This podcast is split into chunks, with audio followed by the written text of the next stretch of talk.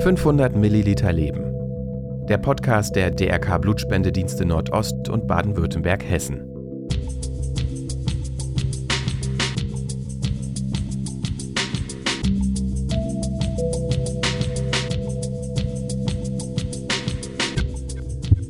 Also das Bestreben unserer Forschung ist natürlich, die Ursachen zu finden, warum Menschen bestimmter Blutgruppen ein erhöhtes Risiko für bestimmte Krankheiten haben. Das war Frau Dr. Romy Kronstein-Wiedemann vom DRK Blutspendedienst Nordost in Dresden. Willkommen zu unserem Blutspende-Podcast 500 Milliliter Leben. Mein Name ist Greta Kovacevic vom DRK Blutspendedienst Baden-Württemberg-Hessen. Heute geht es um mich, Nein, Spaß. Also es geht um meine Blutgruppe, nämlich die Blutgruppe B. Die Blutgruppe B ist in Deutschland mit etwa 9% die am dritthäufigsten auftretende Blutgruppe, während aber die Blutgruppe B negativ in Deutschland mit etwa 2% die zweitseltenste Blutgruppe ist. Das heißt, das heutige Thema sollte so einige Zuhörerinnen und Zuhörer interessieren. Doch wieso sprechen wir heute ausgerechnet über die Blutgruppe B? Dafür gibt es einen schönen Grund. Denn eine Forschungsgruppe um unseren heutigen Gast, Frau Dr. Romy Kronstein-Wiedemann, und dem Lehrstuhl für Transfusionsmedizin der TU Dresden hat nämlich jüngst unter der Leitung von unserem medizinischen Geschäftsführer Prof. Dr. Thorsten Tonn herausgefunden, dass Träger der Blutgruppe B einen signifikant höheren Gehalt an roten Blutkörperchen haben als Träger anderer AB0-Blutgruppen, wie zum Beispiel die häufiger verbreiteten Blutgruppen 0 und A. In einer in der renommierten Fachzeitschrift Leukemia des Nature Verlags publizierten und jüngst erschienenen Arbeit konnte das Team um Dr. Romy Kronstein-Wiedemann zeigen, dass für die stärkere Blutbildung bei Trägern der Blutgruppe B kleinste RNA-Moleküle, sogenannte MikroRNA, dafür verantwortlich sind, nicht nur die Ausprägung der Blutgruppe zu regulieren, sondern offenbar auch einen Einfluss auf die Bildung roter Blutzellen haben. Jetzt fragt ihr euch vielleicht, was hat es genau damit auf sich? Und welche Auswirkungen haben diese Erkenntnisse auf die Forschung in diesem Gebiet? All das wird uns heute Dr. Romy Kronstein-Wiedemann erklären. Sie studierte in Leipzig Biologie mit dem Schwerpunkt Immunologie und promovierte am Institut für Physiologie der Medizinischen Fakultät der TU Dresden. Seit Februar 2011 arbeitet sie am Institut für Transfusionsmedizin, wo sie sich überwiegend mit der Regulation der Blutgruppen Antigene und Bloodfarming, Züchtung von Blut, beschäftigt. Wir freuen uns, dass sie heute Zeit für uns gefunden hat. Ja, hallo Romi. Erstmal willkommen zurück im äh, Podcast 500 Milliliter Leben. Du warst ja schon mal hier. Ja, hallo. Freue mich auch, wieder hier zu sein. Herzlichen Glückwunsch erstmal. Wieder einmal, muss man ja fast schon sagen. Wir hatten dich bereits im letzten Jahr zu Gast, weil eure Forschungsgruppe einen Nachweis gelang, der helfen könnte, neue Behandlungsmethoden für schwerkranke und Long-Covid-Patienten zu entwickeln, was ja super cool ist. Ja, das ist richtig. Und jetzt habt ihr nochmal einen draufgesetzt. Ähm, diesmal konntet ihr nachweisen, dass Menschen mit der Blutgruppe B mehr rote Blutkörperchen haben als TrägerInnen der anderen Blutgruppen. Bevor wir nun auf die Forschungsergebnisse näher eingehen, äh, würden wir gerne erfahren, was man sich eigentlich unter einer Blutgruppe vorstellen kann und was speziell die Blutgruppe B eigentlich ausmacht. Kannst du uns dazu kurz was skizzieren? Ja, also alle roten Blutkörperchen, also die Erythrozyten, sind ja von einer Hülle umgeben und auf dieser Hülle befinden sich charakteristische Strukturen, die sogenannten Antigene, die im Prinzip immer die roten Blutkörperchen eines Menschen von denen eines anderen Menschen unterscheiden. Und im AB0-Blutgruppensystem werden diese Antigene auf der Hülle ähm, der roten Blutzellen durch verschiedene Zuckerreste definiert. Man hat im Prinzip vier Hauptblutgruppen, nämlich A, B, AB und 0. Bei A befindet sich das Antigen A auf der Hülle der roten Blutkörperchen und das ist bei ca. 43 Prozent der Bevölkerung in Deutschland der Fall. Mhm. Bei Blutgruppe 0 ist es so, dass gar keine Antigene auf der Oberfläche sind. Das ist bei 41 Prozent äh, der Fall. Das heißt, es ist die zweithäufigste Blutgruppe. Die seltenste Blutgruppe ist AB. Dort hat man sowohl Antigene A als auch B auf der Oberfläche. Das sind nur 5% der Bevölkerung. Und bei Blutgruppe B ist es so, dass eben nur das Antigen B auf der Oberfläche ist. Und auch das ist eine eher seltene Blutgruppe in Deutschland mit nur 11 Prozent. Es gibt aber auch manche Länder, wo die Blutgruppe B deutlich häufiger vertreten ist. Das ist zum Beispiel in Indien der Fall und in anderen asiatischen Ländern. In Asien zum Beispiel ist es so, dass dort 40 Prozent der Bevölkerung die Blutgruppe B haben.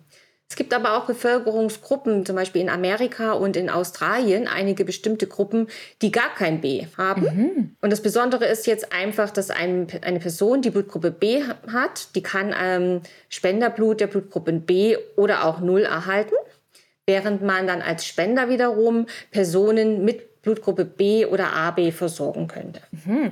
Das ist ja super spannend. Also zum Beispiel, dass es einige Bevölkerungsgruppen gibt, wo es B gar nicht gibt das ist für mich total neu, weil ähm, ich muss dir an dieser Stelle natürlich auch erzählen, ich habe nämlich auch selber die Blutgruppe B und deshalb interessiert mich das total, was wir heute alles besprechen.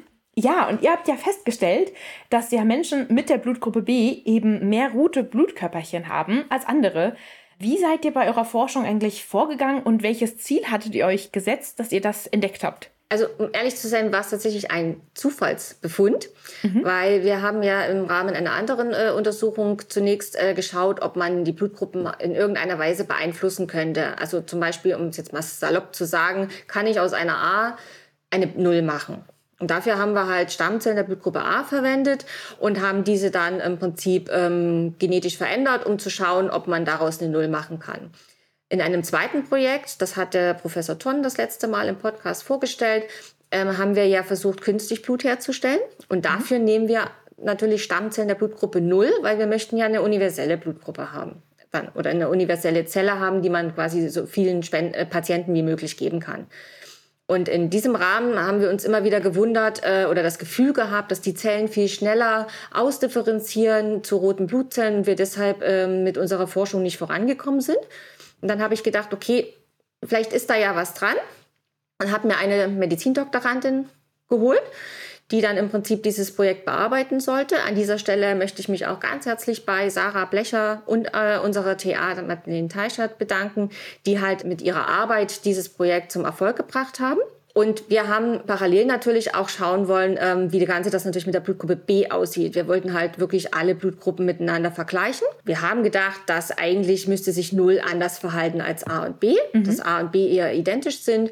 Und das Überraschende dabei war aber tatsächlich, dass B der Ausreißer war. Also wir hatten tatsächlich eine beschleunigte Blutbildung bei Menschen der Blutgruppe B gesehen. Und so fing die Forschung im Prinzip an. Jetzt, nachdem ihr das herausgefunden habt, was macht denn die Blutgruppe B so besonders? Also weshalb weist sie mehr rote Blutkörperchen auf als andere Blutgruppen? Könnt ihr da was zu sagen? Also was wir jetzt derzeit wissen, ist, dass sie halt äh, schneller Blut bildet. Mhm. Also die Stammzellen äh, benötigen ungefähr zwei Tage weniger Zeit, zumindest in der Zellkultur, wie das dann im Körper aussieht, ob das dann auch genau zwei Tage sind, lässt sich natürlich schwer sagen. Aber in der Zellkultur sind sie zwei Tage schneller als die anderen Blutgruppen. Und äh, Menschen der Blutgruppe B haben mehr Hämoglobin im Körper und auch mehr Hämatokrit, das heißt allgemein die Blutbildung. Also sie haben mehr Blutzellen, also mehr zelluläre Bestandteile im Blut als andere Blutgruppen. Mhm. Das macht sie eigentlich so besonders für jetzt äh, Menschen wie mich, die jetzt zum Beispiel diese Blutgruppe haben. Und wenn ich jetzt zum Beispiel dann höre, ich habe mehr Hämoglobin im Körper, ähm, was kann ich mir da irgendwie was Besonderes vorstellen, was das macht? Oder hat das jetzt erstmal gar keine spezielle Auswirkung so drauf? Also ich sag mal so, wenn jemand eine Operation hat und Blut braucht, dann äh, ist es vollkommen irrelevant, ob er mehr Hämoglobinbildung mhm. hat oder nicht. Also er wird deswegen nicht äh, in irgendeiner Weise ähm, weniger Bluttransfusion benötigen, weil man ja sowieso erst transfundiert dann, wenn äh, zu wenig Hämoglobin vorhanden ist. Also das ja. ist dann völlig irrelevant von der Blutgruppe. Aber es kann halt äh, durchaus für bestimmte Krankheiten äh, eine Rolle spielen, weil es gibt Krankheiten, die mit Blutgruppen assoziiert werden. Mhm. Zum Beispiel haben Menschen der Blutgruppe A ein erhöhtes Risiko für Magenkrebs. Dann äh, bei Blutgruppe B ist es zum Beispiel so, dass die ein äh, niedrigeres Risiko haben, an Norovirus zu erkranken. Ah. Und okay, wir wollen halt wirklich rausfinden, ähm, was der Grund ist, warum diese Unterschiede zwischen den Blutgruppen halt auch mit Krankheiten äh, oder mit assoziierten Krankheiten sein kann. Also gerade bei Thrombose ist es mhm. ja auch so, dass Menschen der Blutgruppe 0 ein äh, geringeres Risiko haben, an Thrombose zu erkranken. Und gerade Stammzellen ähm, differenzieren ja nicht nur in die roten Blutzellen, sondern die können halt alle Blutzellen bilden, also Thrombozyten. Und insofern kann auch dort in dieser Linie das Ganze eine Rolle spielen. Super spannend auf jeden Fall, auch wie viel man so aus den Blutgruppen ableiten und herauslesen kann. Also ich finde das immer total interessant, wenn wir darüber sprechen. In dem Beitrag, den ihr in der Leukämia-Zeitschrift veröffentlicht habt, seid ihr ja auch nochmal auf die Bedeutung der sogenannten kleinsten RNA-Moleküle eingegangen, die ja auch eine sehr wichtige Rolle dabei spielen. Ähm, kannst du für alle diejenigen, die nochmal zuhören, vielleicht nochmal kurz ähm, erklären, was sind denn eigentlich RNA-Moleküle und wie regulieren sie die Ausprägung der Blutgruppe? Also die wesentliche Funktion der RNA in der Zelle ist im Prinzip die Umsetzung der genetischen Information aus der DNA in die Proteine dann letztendlich die halt in den Zellen vorhanden sind. Und äh, es gibt eine besondere RNA, das ist diese mRNA oder auch Messenger-RNA, das ist quasi die Boten-RNA, mhm. die nämlich die Informationen dann überträgt. Und dann gibt es aber eben auch spezialisierte ähm, RNA, ganz kleine Moleküle, die sogenannten MikroRNAs. Und diese binden dann an bestimmte also Regionen in der DNA bzw. der mRNA dann und können die Regulation steuern. Also ob ein Gen da ist oder eben nicht, beziehungsweise ob dann entsprechend das Protein gebildet wird oder nicht. Und das haben wir halt dann im Endeffekt untersucht und konnten halt feststellen, dass diese MikroRNAs in die Regulation der Blutgruppen eingreifen und aber auch in wiederum äh, Faktoren, die an der Blutbildung beteiligt sind, eingreifen. Du bist am Anfang von unserem Gespräch schon so ein bisschen darauf eingegangen. Ich wollte aber tatsächlich noch mal fragen, ähm, was eigentlich so das Bestreben eurer Forschung jetzt ist und ähm, welche Auswirkungen jetzt auch diese neue Entdeckung eigentlich auf euer Ziel hat. Also das Bestreben unserer Forschung ist natürlich, die Ursachen zu finden, warum Menschen bestimmter Blutgruppen ein erhöhtes Risiko für bestimmte Krankheiten haben. Und wir wollen natürlich äh, jetzt weitergehen und wollen mhm. das Ganze quasi noch ein bisschen äh, tiefer untersuchen, indem wir halt ähm, auf DNA-Ebene schauen, weil ich meine, aus alle Proteine werden ja gebildet irgendwie aus der genetischen Information dann und ähm, wollen halt dort schauen, ob es Unterschiede in Abhängigkeit quasi von der Blutgruppe gibt. Und was wir auch äh, machen wollen ist, das war ebenfalls eine Art Zufallsbefund, was wir gefunden haben, ist, dass bei Männern im Alter das Hämoglobin abnimmt, während es bei Frauen zunimmt. Mhm. Und das hängt offensichtlich mit dem äh, Sexualhormon Testosteron zusammen, weil bei Männern nimmt das über das Alter ab. Also man sagt so ein bisschen, sie verweiblichen, während ja Frauen durch die Menopause dann im Endeffekt ähm, männlicher werden, weil das Östrogen ähm, runtergeht und mehr Testosteron gebildet wird. Und das kann jetzt der Grund sein, warum halt ähm, mehr Hämoglobin dann im Alter bei Frauen auftaucht. Und auch das wollen wir weiter untersuchen. Ja, das ist ja bestimmt auch spannend zu sehen, ob dann dieses extra Hämoglobin bei der Blutgruppe B sich nochmal anders verhält. Genau. Du hattest ja auch schon mal kurz ähm, erwähnt, dass ähm, die Blutgruppe AB ja zum Beispiel sich aus A und B zusammensetzt. Gelten dann diese neuen Erkenntnisse auch für die Blutgruppe AB? Das ist im Augenblick tatsächlich noch ein bisschen schwer zu sagen, aufgrund dessen, dass ja AB so selten ist. Man mhm. hat, wie gesagt, 5% in Deutschland und wir müssen ja das Ganze an Stammzellen untersuchen. Und dann noch zusätzlich einen Stammzellspender zu finden, der halt AB hat, ist natürlich sehr gering. Und wir haben derzeit auch in den zwei, zweieinhalb Jahren, die wir daran geforscht haben, nur sechs Proben bekommen. Das ist nicht viel, um eine Tat, also oder eine handfeste Aussage machen zu können. Mhm. Aber wenn man sich die Ergebnisse anguckt, tendenziell verhält sich die Blutgruppe AB tatsächlich wie B. Also es scheint wirklich eher der Träger, also das B zu sein, was da im Endeffekt der treibende Faktor ist. Dann sind wir aber gespannt, wie es da auf jeden Fall noch weitergeht mit der Forschung. Ja, wie geht es denn ähm, weiter jetzt mit eurer Arbeit? Also was sind eure nächsten Schritte, die ihr jetzt vornehmt? Die nächsten Schritte sind tatsächlich, dass wir eben äh, uns äh, die DNA anschauen, dass wir halt schauen, äh, aktive Regionen auf der DNA, dass wir verschiedene ähm, Modifikationen ähm, der DNA uns anschauen, um da zu schauen, ob es Unterschiede in Abhängigkeit von der Blutgruppe gibt, um dann halt Rückschlüsse schließen zu können, ob vielleicht das, äh, die Chromosom verändert, beziehungsweise die, das Chromatin, was halt im Zellkern äh, vorhanden ist, äh, ist ja gefalten. Also man muss sich das wirklich vorstellen wie so ein Knäuel. Und wenn dort unterschiedliche äh, Faltungen entstehen, dann kann es natürlich passieren, dass dann auch unterschiedliche Regionen miteinander interagieren. Und das wollen wir halt untersuchen. Also wir drücken euch auf jeden Fall weiterhin die Daumen bei der Forschung und sind gespannt. Vielleicht kommst du uns ja nochmal im Podcast besuchen. Möglich. Wir würden uns auf jeden Fall sehr freuen. Wir finden es immer sehr nett mit dir. Vielen Dank, dass du dir nochmal die Zeit für uns genommen hast. Möchtest du unseren Hörerinnen noch etwas mitgeben? Gerade an die ganzen Stammzellspender ein ganz großer Dank, dass halt so viele auch bereit sind, freiwillig Reste, die quasi nicht dem Patienten gegeben werden, zu spenden für die Forschung, weil ohne die ist es nicht möglich. Und auch an die zahlreichen Erstspender im Endeffekt vom Blutspendedienst, die es möglich gemacht haben, tatsächlich das Hämoglobin oder den Hämoglobingehalt von mehr als 245.000 Erstspendern nur allein im DRK Nordost ähm, analysieren zu können. Wenn die Menschen die Spenden kommen würden, dann könnten wir auch nicht die Daten dafür mitverwenden. Ja, also das finde ich auch nochmal ein schönes Wort, einfach zu sagen, dass eben auch man mit so einer Spende natürlich auch den Patienten und Patientinnen hilft, aber eben auch solche wichtigen Forschungserkenntnisse wie die, die ihr jetzt hervorgerufen habt, eben mithelfen kann. Das ist doch super schön. Romy, du hattest dich ja gerade auch noch mal speziell bei den Erstspendern bedankt. Warum ist gerade das Blut von Erstspendern so wichtig? Also bei Erstspenden ist halt der Vorteil, dass wenn sie noch nie gespendet haben, auch keine in dem Sinne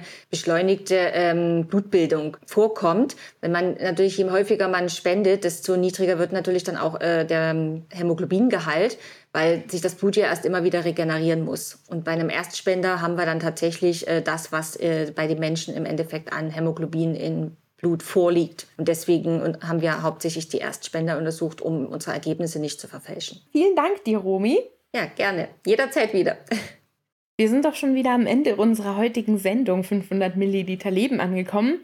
Ich fand das wieder ein sehr spannendes Gespräch. Ich finde es immer total interessant zu sehen, wie viel wir eigentlich in unserem Blut tragen und wie viel unsere Blutgruppe und unser Rhesusfaktor über uns aussagen und auch ein bisschen, wie weit jetzt da die Forschung schon ist, dass sie tatsächlich bestimmte Krankheiten besser zuordnen können anhand der Blutgruppe. Also ich werde auf jeden Fall die Forschung weiterverfolgen und hoffe, dass wir noch das ein oder andere Gespräch in unserer nächsten Podcast-Folgen abdecken werden. Für mich war das jetzt auch natürlich super interessant, weil ich natürlich auch die Blutgruppe B habe, aber wir haben ja jetzt auch gehört, dass diese Erkenntnisse auch für die Blutgruppe AB ziemlich interessant sein könnten.